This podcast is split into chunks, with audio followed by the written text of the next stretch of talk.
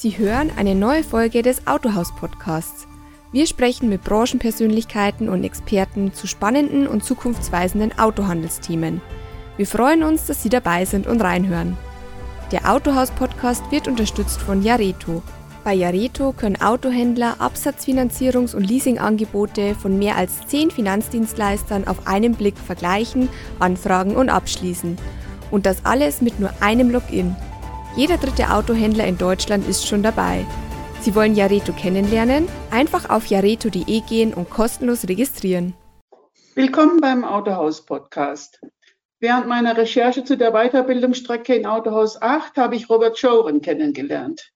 Der Renault-Händlersohn aus Brückenbracht am Niederrhein war an der BFC in Nordheim und hat seinen Bachelor an der Northwood University in Michigan gemacht. Deshalb habe ich ihn heute zu diesem Gespräch eingeladen. Herzlich willkommen, Herr Schoren. Vielen Dank. Zunächst würde ich Sie bitten, uns ein paar Informationen zu Ihrem Hintergrund zu geben. Sehr gerne. Ähm, ich bin 25 Jahre alt, habe damals in der Werkstatt angefangen mit meiner Ausbildung, habe auch gleichzeitig eine Doppelausbildung gestartet, und zwar einmal den Kfz-Mechatroniker in der dreieinhalbjährigen Ausbildung und per Abendschule dann den Europaassistent im Handwerk. Dort äh, war auch ein Ausbildungsprogramm beinhaltet, dass ich äh, in Litauen dann ähm, per Erasmus-Programm äh, auch äh, dort Erfahrung sammeln durfte. Dort war ich dann äh, vier Wochen äh, und habe dort bei einem VW-Händler in Vilnius äh, über die Schulter gucken dürfen. Was mich daran gereizt hatte, war, dass ich äh, über den Tellerrand einfach hinaus blicken konnte, gucken konnte, wie auch andere arbeiten, wo natürlich äh, auch kulturelle Unterschiede natürlich dann sind und die Herangehensweisen sind natürlich dann auch andere. Ja, ansonsten nach diesen zwei Ausbildungen habe ich die Meisterschule direkt besucht, infolgedessen die BFC, dann äh, die Northwood University in den USA und derzeit äh, mache ich meinen Master of Business Administration über England an der Buckinghamshire University Erzählen Sie uns doch was von Ihren Erlebnissen an der BFC in Nordheim. Was haben Sie denn dort gelernt, was Sie brauchen können im Autohaus? Ja, die BFC ist sehr durchstrukturiert und fokussiert auf, auf die Automobilindustrie. Für den Automobilhandel ähm, gibt es eigentlich äh, kein Fach, was man nicht bräuchte.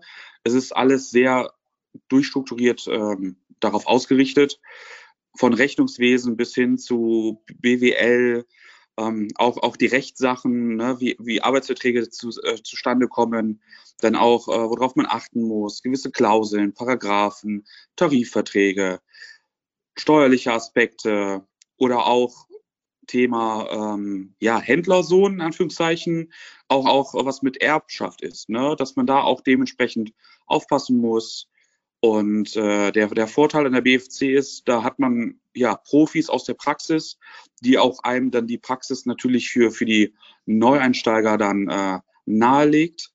Und äh, mich hatte das damals sehr gereizt, weil man dort den Betriebswirt macht.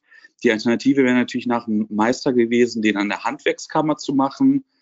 Aber ich habe es damals nicht eingesehen, äh, den an der Handwerkskammer zu machen, weil natürlich äh, ein fachspezifischer Betriebswirt einem in der persönlichen Entwicklung natürlich viel, viel mehr bringt als ein allgemeiner. Das hat Ihnen aber dann noch nicht gereicht als Weiterbildung. Es hat Sie dann noch dazu gedrängt, nach USA zu gehen an die Northwood University. Was hat Sie denn daran gereizt? Die Auslandserfahrung, auch wieder dort, ähnlich wie bei Litauen, äh, der, der kulturelle Ansatz, dass man dort wieder auch wieder neue Welten entdecken kann. Und natürlich dadurch, dass man die BFC besucht hat, konnte man dort den Bachelor verkürzen durch die partnerschaftliche ähm, Zusammenarbeit der BFC und der Northwood University, was natürlich sehr von Vorteil ist. Und das hat man dann als Chance gesehen und die natürlich dann genutzt. Das war in Michigan, die Northwood University. Es gab ja früher mal einen Campus in Florida, der, den, der ist leider nicht mehr in dem Programm. Wie war es denn in Michigan zu leben für ein Jahr? Aufregend und sehr kalt. Es ist eigentlich eine, eine, super schöne Region, Great Lakes, sehr, sehr, sehr viel Natur. Ne? Also typisch Deutschland. Wir haben hier so viele Häuser hintereinander stehen. Allein in NRW ist es natürlich recht eng im Verhältnis zu den USA. Und, und dort fährt man ja wirklich äh, so lange über freie Felder, durch Wälder. Die Nationalparks sind super schön. Und das ist natürlich gigantisch, die, diese Unterschiede einfach. Und auch die Mentalität. Klar, die kulturellen Differenzen sind natürlich Sachen, wo man sagt, da kann man vieles von mitnehmen, den, den Blickwinkel auch erweitern und auch einfach mal ein bisschen so aus seiner Komfortzone rausgehen. Das ist so eine Sache, die mir immer schon sehr gefallen hat, mich selbst zu fordern und selbst Herausforderungen zu setzen, wo andere gesagt haben, Mensch, bist du verrückt? Das kann doch gar nicht gut gehen. Dann, dann ist recht. Wie war das denn mit den Englischkenntnissen? War da genug da schon vorher oder wie haben Sie das hingekriegt? Also die, die Englischkenntnisse waren vorher Basics. Ich, okay. ich, habe, ich habe wirklich dann mich hingesetzt, auf die Empfehlung des ZTKs und, und habe mich dann Privatunterricht äh, bezogen und äh, habe dann per Berlitz dann, dann meine Englischkenntnisse innerhalb von drei Monaten so aufgebessert, dass ich dann halt auch diesen Einstiegstest, den man dann machen muss, um seine Englischkenntnisse nachzuweisen, dann auch äh, geschafft habe, weil das ist dann auch eine Voraussetzung, die gegeben sein muss, um auch dort dann seinen Bachelor antreten zu dürfen. Im Vorgespräch hatten Sie mir erzählt, dass Sie besonders beeindruckt waren von den Simulationen, die Sie dort ja, kennengelernt haben an der Northwood University. Können Sie noch mal kurz erzählen, worum es da ging? Genau, also die Simulationen, die durch die Kooperationen in der Industrie äh, halt stattfinden, sind einmal fokussiert auf einen Händler in, in roten Zahlen, den dann wirklich zu übernehmen und dann quasi das Steuer rumzureißen und aus diesen roten Zahlen wieder rauszuführen. Das, diese Simulation ging dann eine Woche lang mit mehreren Etappen und hat dann quasi zehn Jahre an, an Planung abgedeckt und man hat quasi mit mehreren Kontra Kontrahenten da gegeneinander auch dann gekämpft. Also wir hatten hatten alle äh, Autohäuser, die in roten Zahlen waren. Man musste halt sie wirklich da wieder herausführen. Und ja, das ist halt super, ne? weil man muss halt direkt Marktforschung betreiben. Man muss die, Geg die äh, Kontrahenten dann auch abschätzen. Und das, das gibt einem auch das Gefühl, äh, dass es man da lernt. Man, man weiß halt wofür. Man weiß halt, warum ich gewisse Sachen kalkulieren muss und wie ich meine Mechaniker entlohne, äh, warum ich verschiedene Mechanikerstufen habe und wie ich dann auch die Sachen, die ich hinten verarbeiten kann an Kapazität, da muss ich auch Sorge für tragen, dass mein Service-Team vorne das auch bürokratisch auch abarbeiten kann. Ja, also die Verhältnisse müssen auch stimmen in der Planung. Und äh, so kommt eins zum anderen und dann greifen die ganzen Zahnräder, die man vorher gelernt hat, in so einer Simulation natürlich ineinander. Und der, der den besten Überblick hat, der, ja, der gewinnt am meisten. Und in der anderen Simulation war das so, dass man einen Hersteller hatte, den man übernehmen durfte. Der hatte dann schon ein gewisses Produktportfolio und man musste dann auch wieder Marktanalyse betreiben und dann auch einen Händler Händlernetz aufbauen, Marktforschung betreiben, was die Kunden wollen, was sind meine Kernkompetenzen, wie richte ich mich in der Zukunft aus und dann halt auch alles quasi im Big Picture, um dementsprechend sich dann auch zu strukturieren und auch auszurichten. Das war halt echt gut, weil man dort einfach sehen konnte, alles klar, ich weiß, wofür ich gewisse Sachen lernen muss und ich weiß auch, wofür die später gut sind. Und das motiviert ja auch einen ganz anders, als wenn man nur ein Buch in die Hand bekommt und sagt, hier, da steht die, das ganze Wissen der Welt drin. Viel Spaß. Das sind ja zwei verschiedene Ansätze, wie man Wissen vermittelt. Das war jetzt eine schöne Überleitung, das Wissen der Welt. Es ist ja nicht nur so, dass Sie als Deutscher da in, in den USA gewesen sind, sondern da gab es auch noch Kollegen aus anderen Herrenländern, oder? Genau. Also in den USA waren sämtliche Länder vertreten, von, von äh, Spanien, Frankreich, China, Indien, Vietnam, Mexiko. Also da war wirklich alles vorhanden. Und die BFC wie auch die North University, die sind ja auch beide immer bei dem jährlichen Newcast dabei. Da ist ja auch immer Geislingen auch dabei. Und diese machen ja immer diese Competition. Und da hat man auch diesen multikulturellen Austausch der verschiedenen Kulturen, der verschiedenen Denkansätze. Und äh, das ist auch immer spannend, weil, weil jede Kultur hat ja sein gewisses Temperament und seine unterschiedlichen Ansätze. Und man muss ja natürlich dann schauen, dass man die dann alle in eine Richtung bekommt. Ja, dass das ganze Team in eine Richtung wirkt und dementsprechend dann auch arbeitet.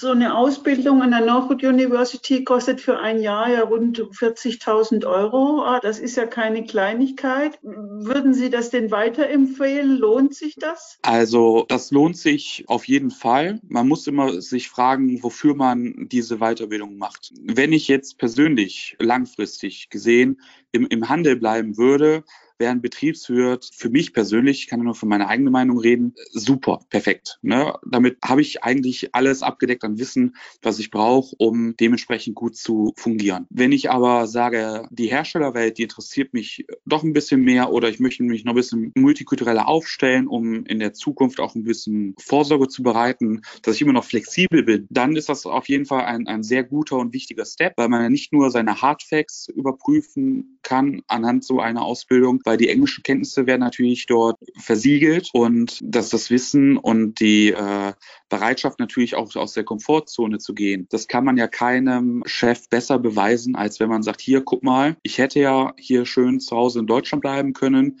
aber nein, ich bin in die USA gegangen, ich kann auch Englisch und ich, ich traue mich auch sowas, nach vorne zu gehen. Ja, das sind solche Soft Skills im Bewerbungsprozess, die man einfach da doch nochmal niederlegen kann, dass man die dann auch überprüfbar beweisen kann. Sie sehen das nicht nur sehr wichtig im Sinne von theoretischer Weiterbildung, sondern es ist auch ein großer Schritt in der persönlichen Entwicklung. Ja, in der persönlichen Entwicklung würde ich sagen sogar am, am meisten. Also in dem Jahr habe ich mich äh, stark verändert. Das Selbstbewusstsein ist äh, doch nochmal vertieft und besser geformt worden. Und das ist natürlich ein, ein Riesenschritt nochmal nach vorne gewesen.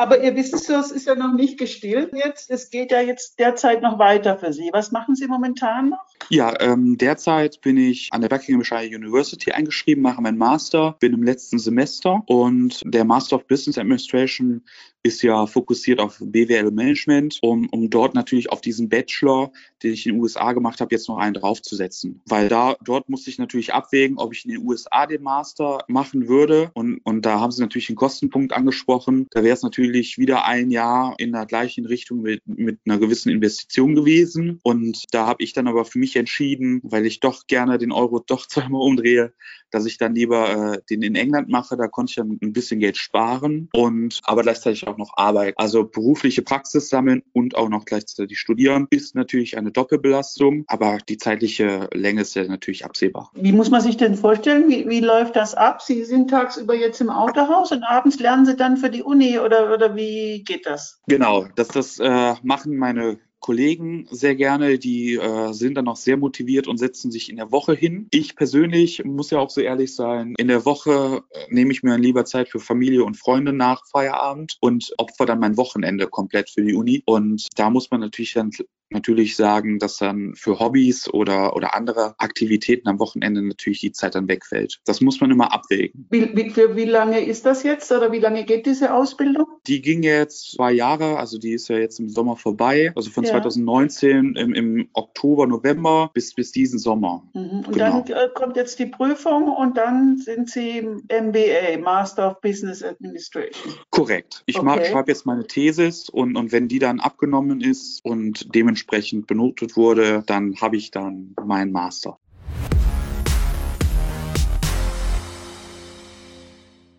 Was ist denn Ihr berufliches Ziel? Wo wollen Sie noch hin? Das ist äh, ehrlich gesagt ein, großer Punkt bei mir, wo, wo Orientierung äh, recht schwer ist, weil gleichzeitig habe ich halt den Familienbetrieb, wo ich mich für verantwortlich fühle. Auf der anderen Seite sind, ist mein Vater und mein Onkel, da es eine OHG ist und brüderschaftlich geteilt, noch viel zu jung. Die sind gerade Anfang 50 und wollen natürlich auch noch die nächsten Jahre in Ruhe arbeiten. Und, und da ist natürlich die, die Frage, wie man sich ausrichtet. Mein Ziel war immer von Anfang an, von der BFC, USA bis, bis nach nach England, ähm, langfristig zum Hersteller zu gehen, um mich dort dann zu entfalten. In Ihrem Fall wäre der Hersteller dann Renault. Genau, ich würde vorzugsweise natürlich zu Renault gehen, weil ich dort meine Stärken habe und ich dort mich am besten natürlich äh, verkaufen könnte.